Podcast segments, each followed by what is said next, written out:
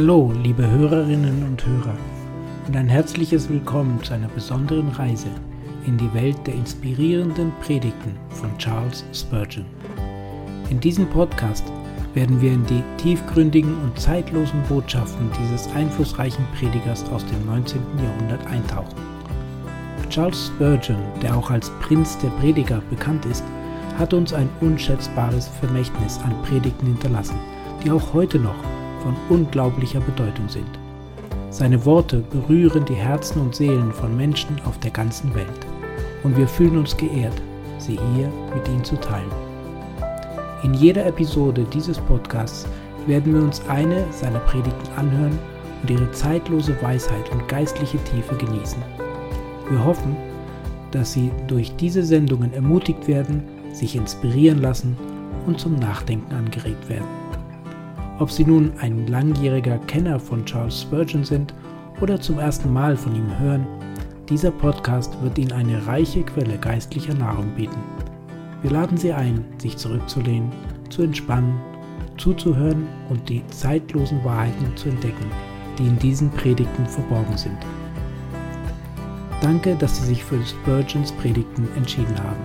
Wir freuen uns darauf, Sie auf dieser Reise der Einsicht und Inspiration zu begleiten.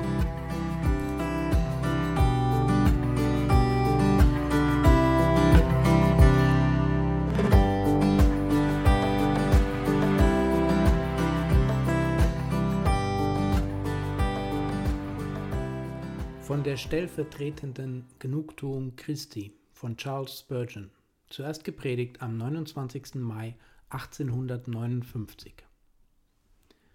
Auf dass er allein gerecht sei und gerecht mache den, der da ist, des Glaubens an Jesum. Römer 3, 26. Er ist gerecht, dass er uns die Sünden vergibt und reinigt uns von aller Untugend. 1. Johannes 1, 9. Wenn die Seele vom Bewusstsein ihrer Schuld ernstlich niedergedrückt wird, wenn Schreck und Unruhe über die unvermeidlichen Folgen ihrer Sünde sie erfassen, da fürchtet sich die Seele vor Gott. Zwar erbebt sie zu solcher Zeit vor jeder Eigenschaft der Gottheit, aber ganz besonders fürchtet der Sünder die Gerechtigkeit Gottes. Ach, spricht er zu sich selbst, Gott ist ein gerechter Gott, und wenn dies so ist, wie kann er mir meine Sünden vergeben? Denn meine Missetaten schreien laut nach Strafe und meine Übertretungen fordern, dass Gottes Rechte mich zu Boden schlage. Wie ist es möglich, dass ich gerettet werde?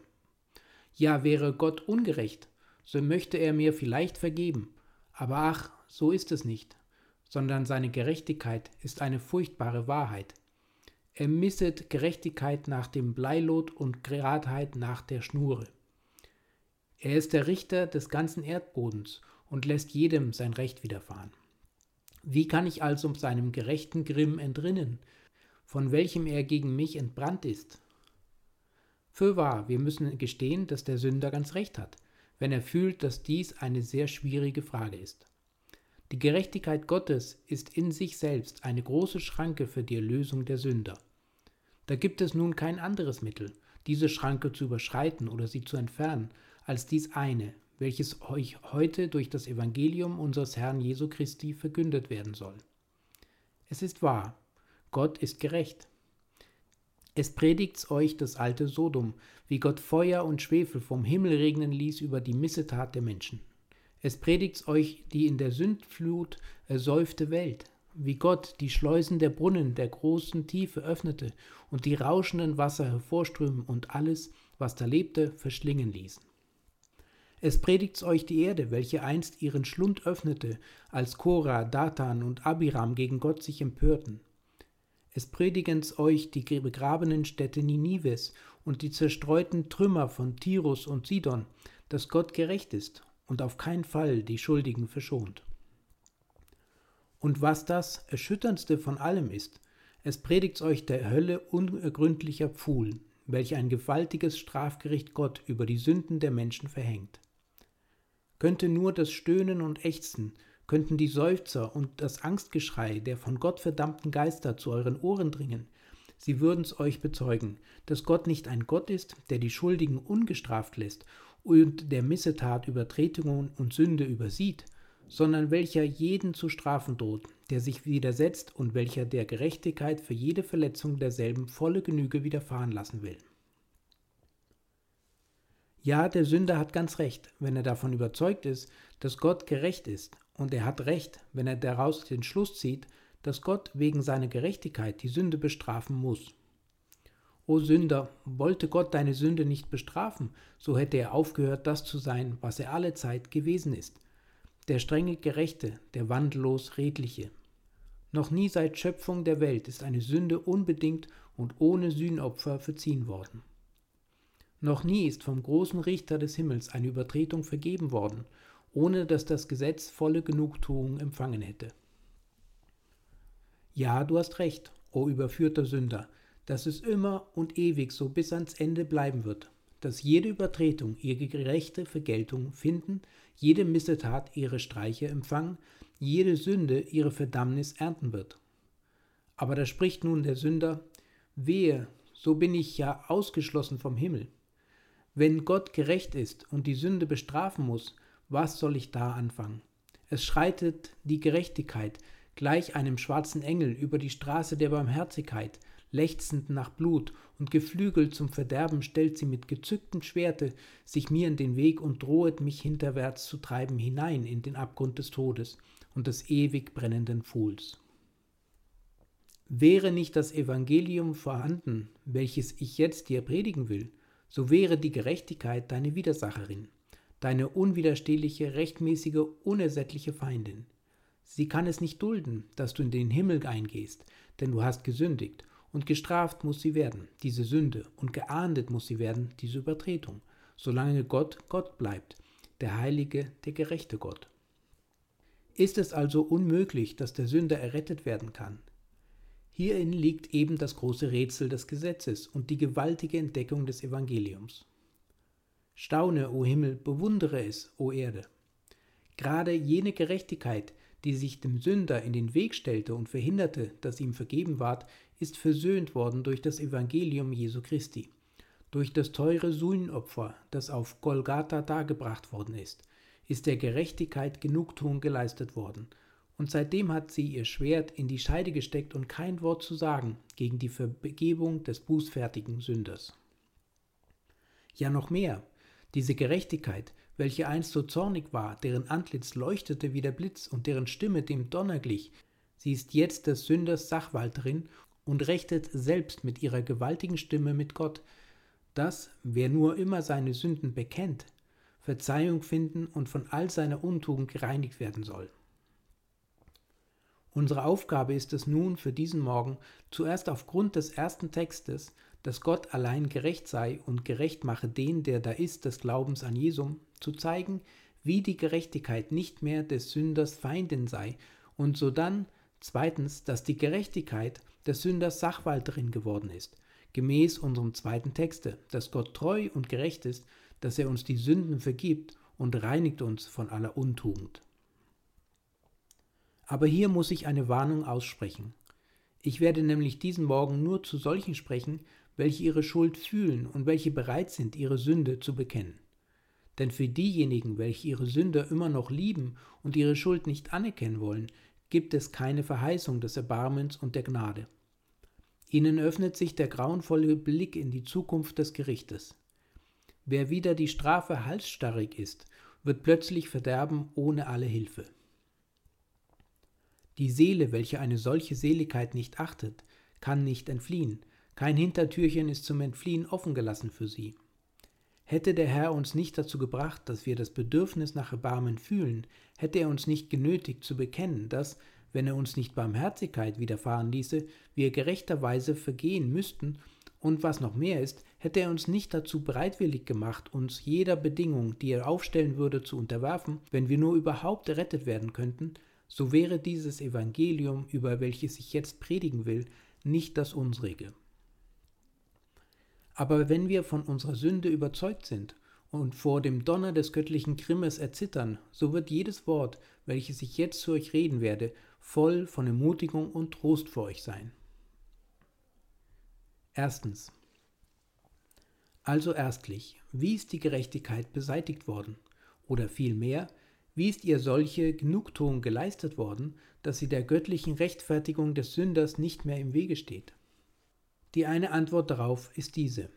Der Gerechtigkeit ist Genugtuung geschehen durch den stellvertretenden Tod unseres hochgelobten Herrn und Heilandes Jesu Christi. Als der Mensch sündigte, verlangte das Gesetz, dass er bestraft werden müsse. Die erste sündige Tat ward von Adam begangen, welcher das ganze Menschengeschlecht vertritt. Als nun Gott die Sünde strafen wollte, da fand er in seinem unendlichen Geiste einen segensreichen Ausweg, indem er nicht sein Volk strafte, sondern nur ihren Vertreter, das Bundeshaupt, den zweiten Adam. Durch einen Mann, und zwar den ersten Menschen, ist es geschehen, dass die Sünde in die Welt gekommen ist. Und der Tod durch die Sünde und durch einen zweiten Mann, den zweiten Adam, den Herrn, der vom Himmel gekommen ist, ist diese Sünde getragen worden. Von ihm ward die Strafe für die Sünde erduldet, von ihm ward der ganze Grimm des Himmels ertragen.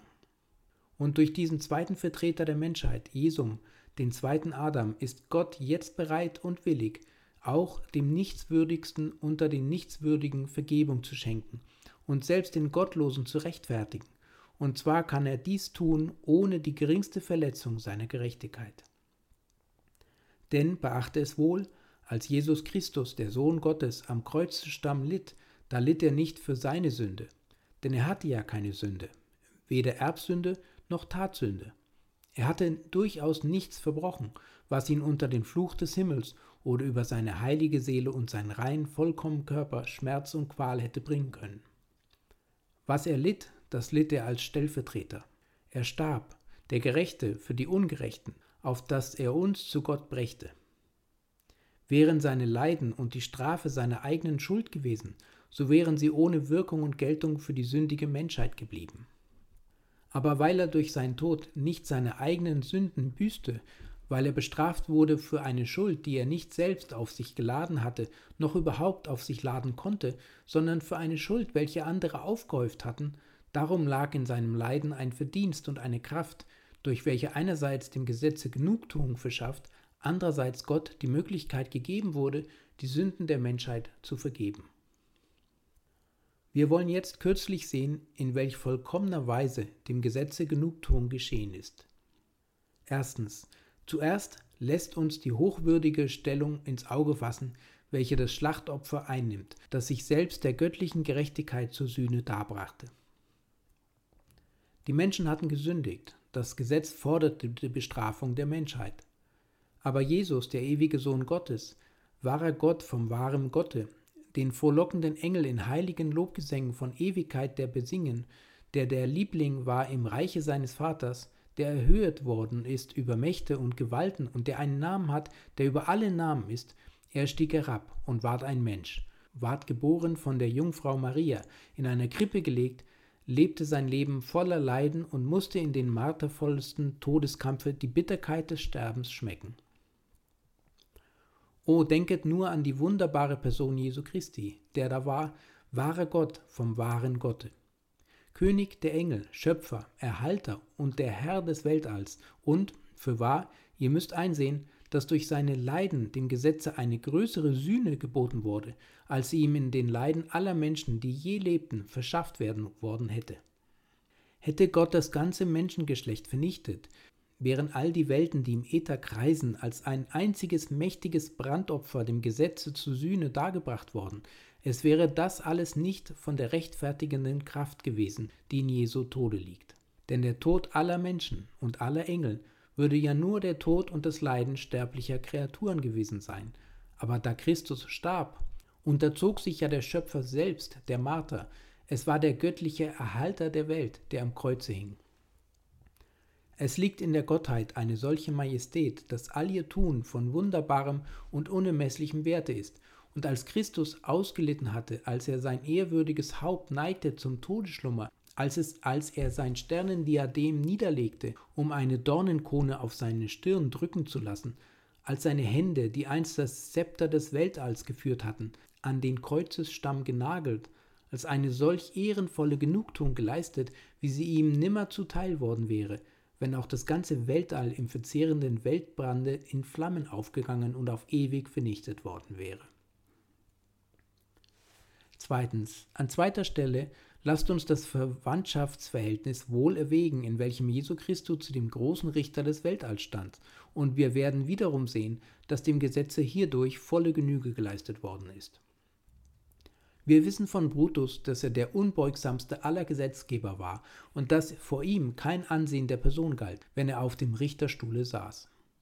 Die edelsten römischen Senatoren werden vor Brutus gezogen, werden ihres Verbrechens überführt, und siehe, Brutus verdammt sie, und erbarmungslos werden sie von den Liktoren fortgerissen, auf dass das über sie verhängte Urteil vollstreckt werde. Gewiss, ihr müsst diese Gerechtigkeit am Brutus bewundern.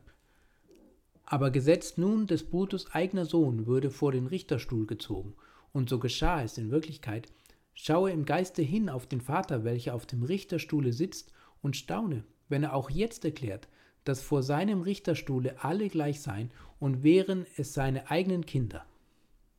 Und kannst du die Furchtbarkeit des Gedankens fassen, wenn ich dir sage, dass nun der Sohn wirklich vom Vater verhört ward und den Verdammungsspruch aus des Vaters eigenen Munde vernehmen musste?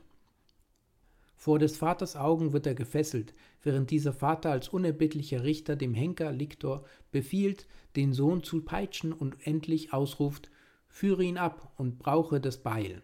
Da siehst du es, wie der Römer sein Vaterland mehr liebt als sein Sohn und wiederum die Gerechtigkeit mehr denn jene beiden. Ja, wahrlich, spricht die Welt, Brutus ist gerecht. Nun sage ich, Hätte Gott jeden von uns, einen nach dem anderen oder das ganze Geschlecht auf einmal verdammt, so würde sicherlich seine Gerechtigkeit eine Genugtuung davon gehabt haben. Aber sehet, Gottes eigener Sohn nimmt die Sünden der Welt auf sich und tritt so schuldbelastet hin vor seinen Vater. Er ist nicht schuldig für seine Person, sondern der Menschheit Sünden lasten auf seinen Schultern. Der Vater verdammt seinen Sohn, er gibt ihn preis der Geißel der Römer, gibt ihn preis dem Hohne der Juden, gibt ihn preis dem Spotte der Krieger und dem Übermute der Priester. Er überliefert seinen Sohn dem Henker und befiehlt ihm, ihn an den Kreuzesstamm zu nageln. Aber das war noch nicht genug, da die Menschen zu schwach sind, all die Rache, die Gottes Gerechtigkeit forderte, an ihrem eigenen Stellvertreter zu nehmen. Schlägt Gott selbst seinen Sohn. Oder wie? Seid ihr betroffen über diesen Ausdruck? Er ist schriftgemäß. Lest nur das 53. Kapitel des Jesaja und ihr werdet den Beweis dafür finden. Der Herr wollte ihn also zerschlagen. Er ward von Gott geschlagen und gemartert. Als er von jedermann Misshandlungen erfahren, als der Verräter ihn aufs tiefste verwundet, als Pilatus und Herodes, als Juden und Heiden alle nach Kräften ihr Ärgstes an ihm getan hatten, da zeigte es sich, wie menschliche Kraft zu schwach war, um volle Rache an ihm zu nehmen und da nahm dann der Vater selbst sein Schwert und rief, Wohlan, erhebe dich, o Schwert, gegen meinen Hirten, gegen den Mann, der mein Nächster ist. Und er schlug ihn mit schwerem Streiche, wie wenn er sein Feind gewesen wäre, wie einen gemeinen Verbrecher, wie den verruchtesten Übeltäter. Und er schlug ihn wieder und immer wieder, bis jener furchtbare Schrei von des sterbenden Erlösers Lippern sich losrang. Eli, Eli, lama absabtani. Mein Gott, mein Gott, warum hast du mich verlassen? Fürwahr, wenn Gott seinen Sohn und solch einen Sohn schlägt, seinen einzigen hochgeliebten Sohn, dann hat die Gerechtigkeit mehr als ihr gebührt, mehr als sie selbst verlangen konnte, denn Christus hat sich freiwillig selbst zum Opfer gegeben. Drittens, weiter lasst uns nun auf einen Augenblick erwägen, wie furchtbar die Todeskämpfe waren, die Christus erleiden musste. Und zwar bedenket es wohl, erleiden anstatt aller armen, bußfertigen Sünder, aller derer, welche ihre Sünden bekennen und an ihn glauben. Nehmt ihr aber diese Todeskämpfe recht zu Herzen, so werdet ihr leicht sehen, warum die Gerechtigkeit sich dem Sünder nicht in den Weg stellt. Kommt also die Gerechtigkeit heute zu dir und spricht, Sünder, du hast gesündigt, siehe, hier bin ich, um dich zu strafen. So antworte also, Gerechtigkeit, du hast all meine Sünden bestraft. Alles, was ich erdulden sollte, hat mein Jesus für mich erduldet. Es ist wohl wahr, ich selbst für meine Person schulde dir eine größere Schuld, als ich zu bezahlen vermag, aber auch das andere ist wahr, dass ich dir in Christo nicht schuldig bin, denn alles, was ich schuldig war, ist nun bezahlt. Jeder Heller, der kleinste Kupferpfennig ist abgetragen. Es bleibt kein Deut mehr, den ich dir schuldig wäre, du rächende Gerechtigkeit Gottes. Aber wenn dich die Gerechtigkeit immer noch verklagt und dein Gewissen dir Vorwürfe macht, so gehe und nimm die Gerechtigkeit mit dir nach Gethsemane, und dort bleibe stehen mit dir und schaue im Geiste deinen Heiland, niedergebeugt vom tiefsten Seelenschmerz, sieh, wie sein ganzes Haupt, seine Haare, seine Kleider von Blut triefen. Die Sünde war die Presse, war der Schraubenstock, welcher sein Blut aus jeder Ader presste und ihn in das Purpurgewand seines eigenen Blutes hüllte. Vermagst du diesen Mann dort anzuschauen? Kannst du es hören, sein Stöhnen, sein Schmerzensgeschrei, seine ernstlichen Bitten, seine markdurchbohrenden Klagen und seine Tränen? Schaue nur hin auf den geronnenen Schweiß, wie er mit seiner blutigen Farbe dem erstarrten Boden rötet, mächtig genug, den Fluch zu lösen. Oh, fasse ihn recht, diesen furchtbaren Verzweiflungskampf, in welchem deines Heilands Geist in der Ölkälte Gottes zermalmt wurde, völlig zerbrochen, völlig zertreten unter den Füßen der Gerechtigkeit. Gerechtigkeit, ist das nicht genug? Befriedigt dich dies noch nicht? Selbst in der Hölle fände die Rache keine solch gerechte Würdigung als im Garten Gethsemane. Und ist die Gerechtigkeit noch nicht befriedigt, so führe sie in den Saal des Pilatus. Siehe diesen Menschen vor Gericht geführt, angeklagt, beschuldigt der Aufwiegelung und Gotteslästerung. Folge ihm hin zu den Kriegsknechten, die ihm anspeien, siehe, wie man ihn ins Antlitz schlägt, wie man eine Dornenkrone auf sein Haupt setzt, wie man zum Hohn mit Purpur ihn bekleidet und wie man zum Spott ein Rohr statt des Zepters ihn reicht. O Gerechtigkeit, schaue ihn nur an, diesen Mann, und wenn du meinst, dass er ist Gott hochgelobt in Ewigkeit und dass er trotzdem alles diese leidet, um deinen Forderungen gerecht zu werden, wirst du dich damit doch nicht begnügen? Willst du deine Stirn immer noch runzeln? O, so komm mit mir auf Gabata, er wird gegeißelt, Stehe still, o Gerechtigkeit, und lausche auf diese Geißelhiebe, auf diese blutigen Streiche, und in dem denselben niederfallen auf seinen geduldigen Nacken, um tiefe Furchen dreinzugraben, kannst du gewahren, wie ein Peitschenhieb nach dem anderen ein Stück seines zitternden Fleisches von seinem armen, entblößten Rücken losreißt? Bist du dennoch nicht zufrieden, Gerechtigkeit? Was soll dich denn da überhaupt zufriedenstellen? Nichts als sein Tod spricht die Gerechtigkeit. So komm denn mit mir und sieh, wie der schwache, erschöpfte Mann durch die Straßen gejagt wird. Sieh, wie man ihn auf den Gipfel der von Golgatha treibt, ihn auf den Rücken wirft und ans Kreuz nagelt. O Gerechtigkeit, kannst du den Anblick seiner verrenkten Gliedmaßen ertragen, indem sein Kreuz aufgerichtet wird? Bleib bei mir, Gerechtigkeit. Sieh, wie er weinet und seufzet und schreit. Betrachte seine Seelenkämpfe vermagst du sie zu lesen und diese Schreckensgeschichte, die sich in dieses Fleisch und Blut einhüllt? O komm und horche, Gerechtigkeit, auf dass du seinen Schrei mich dürstet vernimmst, auf dass du siehst, wie ein brennendes Fieber ihn verzehrt, bis er trocken ist wie eine Scherbe und seine Zunge an seinem Gaumen klebt. Und zuletzt, o Gerechtigkeit, sieh, wie er sein Haupt neigt und stirbt. Ja, nun bin ich zufriedengestellt, spricht die Gerechtigkeit. Ich weiß nicht, was ich noch verlangen könnte. Ich bin völlig zufrieden. Meine äußersten Forderungen ist noch mehr als volles Genüge geschehen. Und muss ich nicht auch zufrieden sein? Bin ich auch schuldig und unwürdig, so kann ich doch darauf mich berufen, dass dieses blutige Opfer hinreicht, um Gottes Forderungen an mich zu befriedigen. Ja, ich habe den frohen Glauben.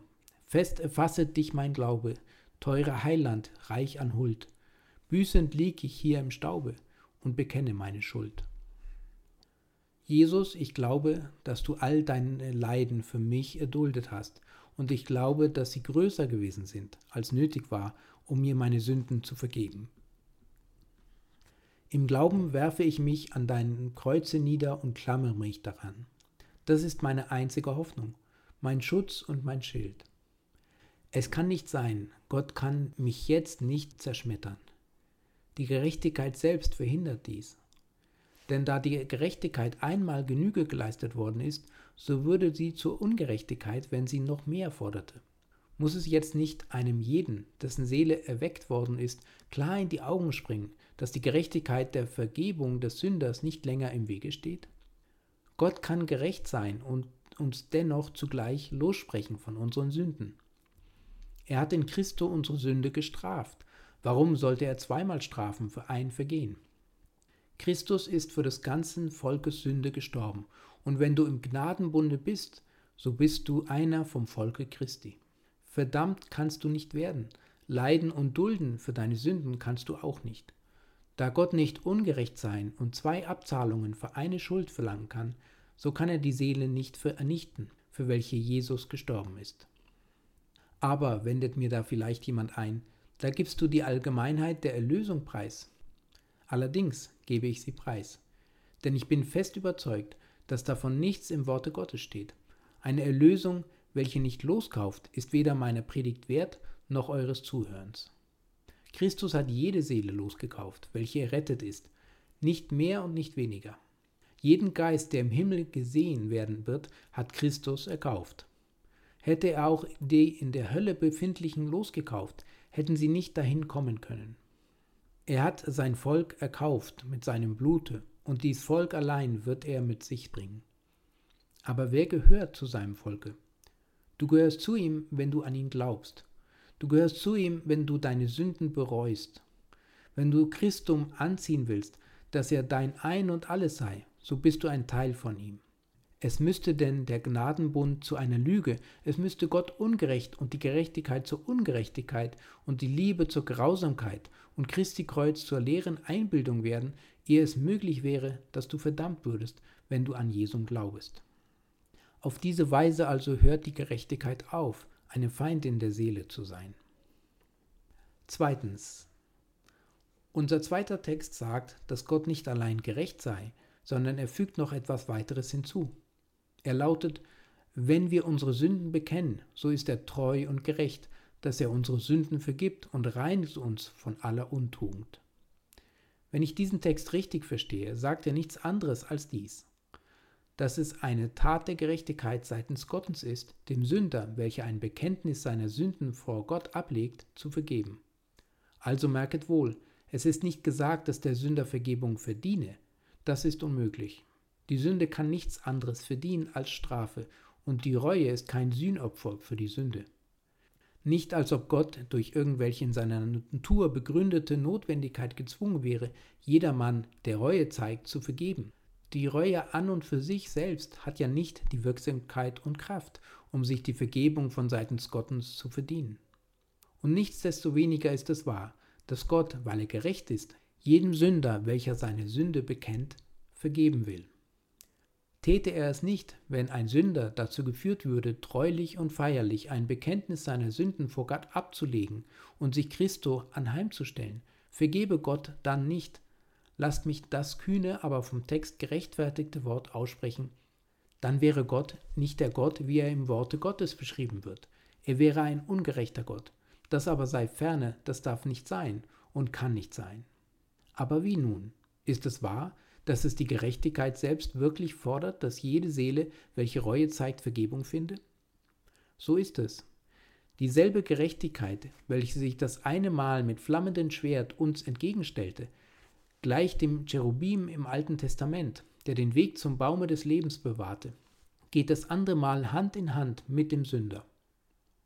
Sünder, spricht sie, ich will mit dir gehen.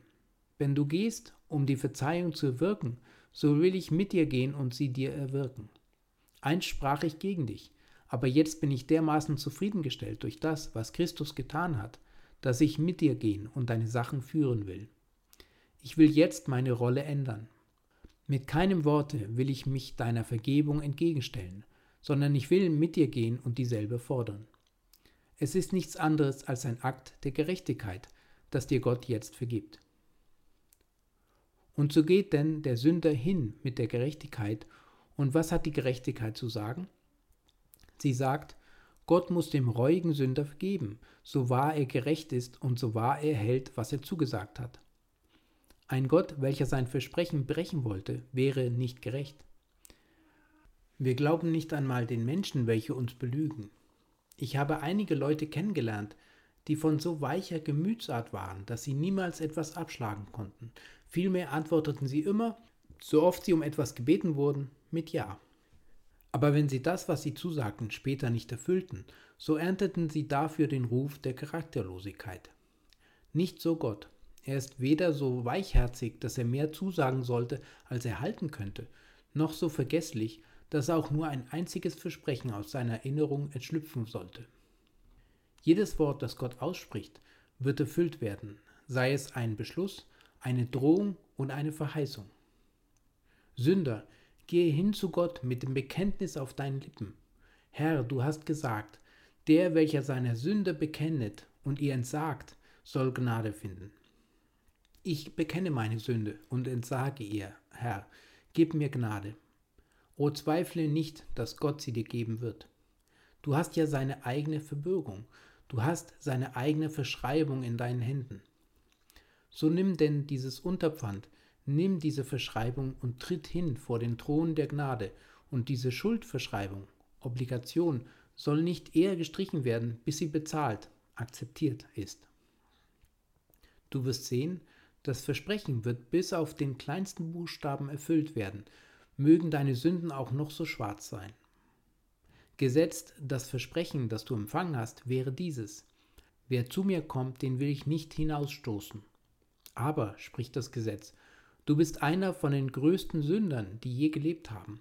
Ja, aber die Verheißung sagt, wer kommt, und ich komme ja, und ich berufe mich auf die Verheißung. Aber du bist ein Gotteslästerer gewesen.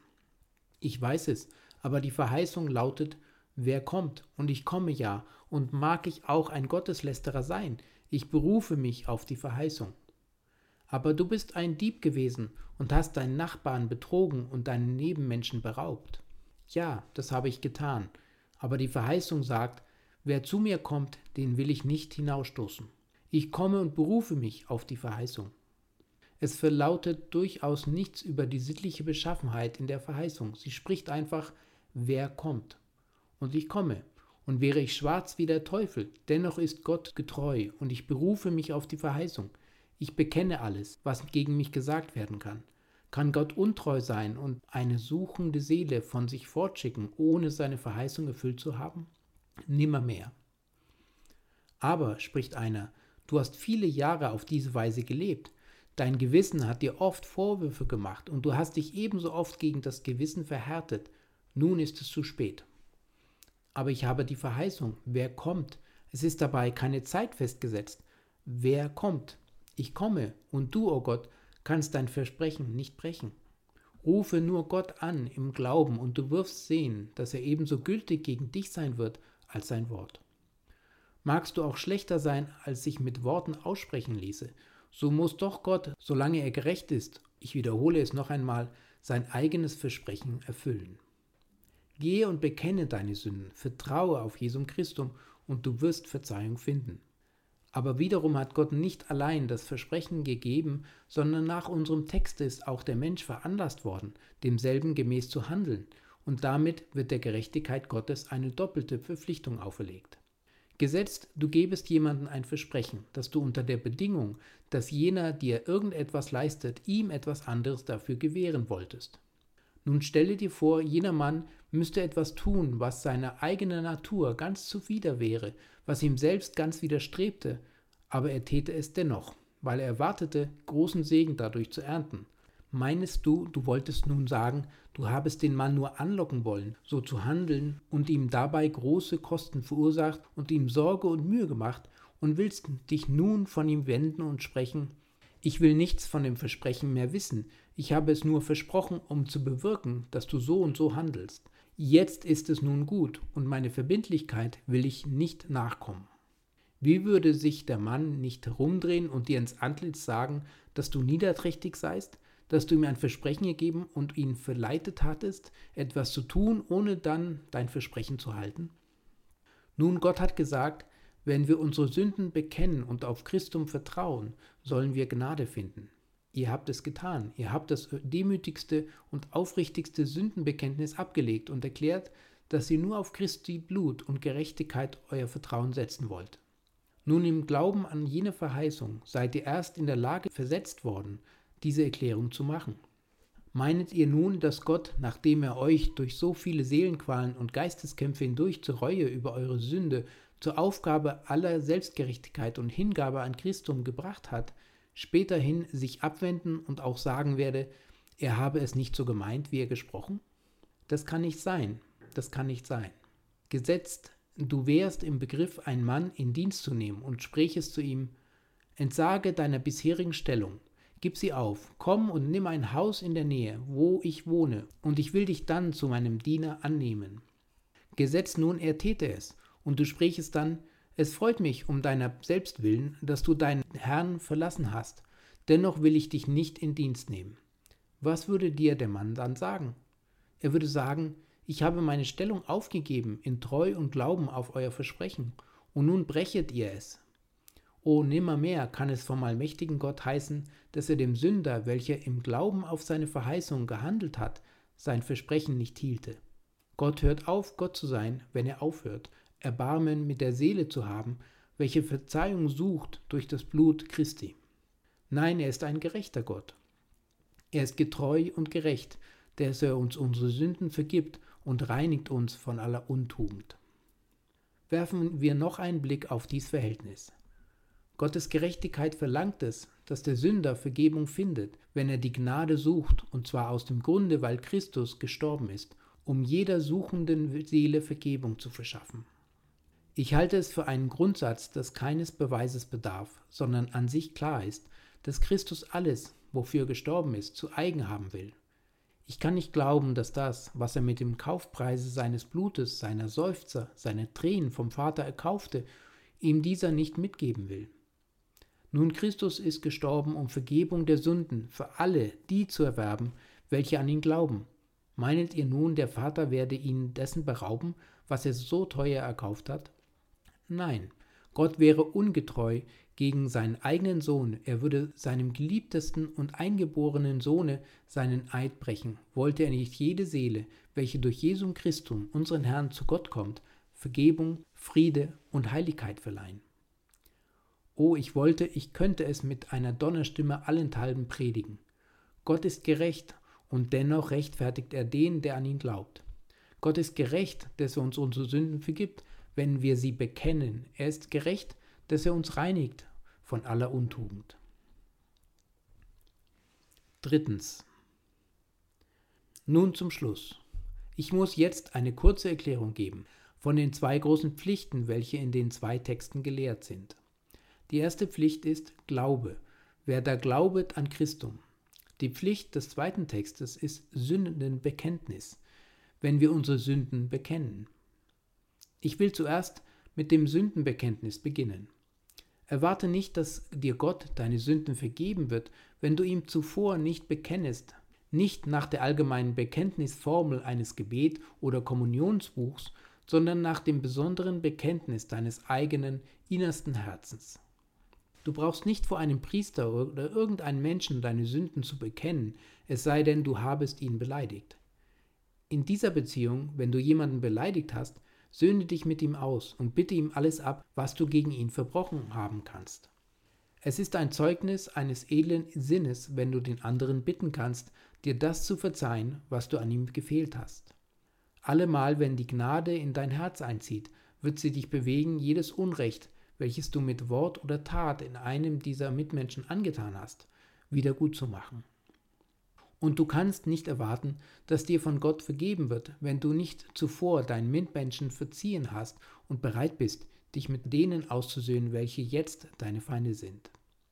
Es ist dies ein schöner Zug im Charakter eines wahren Christens.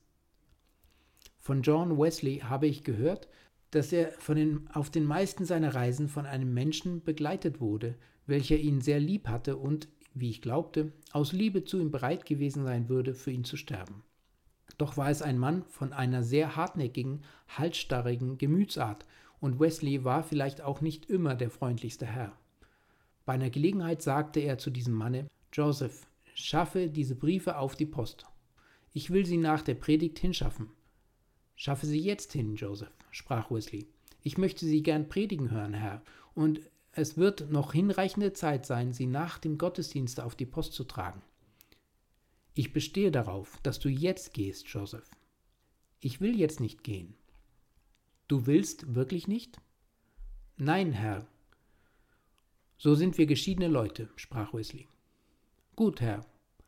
Nach dieser Unterredung verstrich eine Nacht. Beide Männer pflegten frühzeitig aufzustehen. Den nächsten Morgen um vier Uhr ward der widerspenstige Bediente angeredet. Nun, Joseph, hast du dir überlegt, was ich gesagt habe, dass wir uns trennen müssen? Ja, Herr. Und müssen wir uns wirklich trennen? Ganz wie es Ihnen beliebt, Herr. Willst du mich um Verzeihung bitten, Joseph? Nein, Herr. Du willst nicht? Nein, Herr. Nun, so will ich dir um Verzeihung bitten, Joseph. Der arme Joseph war den Augenblick zu Tränen gerührt und sie waren wieder ausgesöhnt. Wenn einmal die Gnade Gottes in ein Herz eingezogen ist, da sollte der Mensch auch bereitwillig für jedes Unrecht, was er seinem Nebenmenschen angetan hat, von diesem Vergebung erbitten. Es ist ja nichts Unrechtes, wenn man einen Fehltritt gegen seinen Nächsten diesem eingesteht und für das Unrecht, was man ihm getan, ihn um Verzeihung bittet. Wenn du deine Gabe auf dem Alter opferst und wirst allda eingedenk, dass dein Bruder etwas wider dich habe, so lass allda vor dem Altar deine Gabe und gehe zuvor hin und versöhne dich mit deinem Bruder und alsdann komme und versöhne dich mit Gott. Du musst vor Gott deine Sünden bekennen. Tue dies demütig und aufrichtig. Du kannst nicht jede Übertretung erzählen, aber du sollst keine verheimlichen wollen. Wenn du eine einzige Sünde verhehlst, so wird ein Mühlstein um deinen Hals gehängt werden, der dich hinabzieht in den tiefsten Höllenpfuhl. Bekenne es, dass du nichtswürdig bist deiner Natur nach, dass du böse bist in deinem Handeln, dass gar nichts Gutes in dir wohnt. Lege dich so tief als möglich in den Staub am Schemel der göttlichen Gnade und bekenne, dass du ein verlorener Sünder wärest, wenn nicht Gott mit dir Erbarmen hätte. Die nächste Pflicht ist dann der Glaube. Wenn du nun so im Staube liegst, richte dein Auge auf Christus und sprich, bin ich auch noch so schwarz und muss ich auch bekennen, dass ich die Hölle verdient habe, so glaube ich doch, dass Jesus Christus auch für mich, den reuigen Sünder, gestorben ist. Und weil er nun gestorben ist, starb er eben darum, dass der Berufsfertige nicht sterben sollte. Ich glaube, dass deine Verdienste groß sind. Ich glaube, dass in deinem Blute eine mächtige Kraft liegt. Und mehr noch als das, ich setze mein ewiges Heil aufs Spiel, und doch ist es kein Wagnis. Ich setze mein ewiges Heil auf das teure Verdienst deines Blutes. Herr Jesu, ich kann mich ja nicht selbst erlösen. So wirf denn den äußersten Saum deines in deinem Herzblute gefärbten Kleides der Gerechtigkeit über mich. O komm, nimm mich in deine Arme, komm, hülle mich in dein Purpurgewand und sage mir, dass ich der Deine bin. Ich will auf nichts anderes vertrauen, als auf dich allein. Auf nichts, was ich je tat oder noch tue, will ich mein Vertrauen setzen. Ich verlasse mich einfach und völlig auf dein mächtiges Kreuz, an welchem du einst für die Sünder starbst.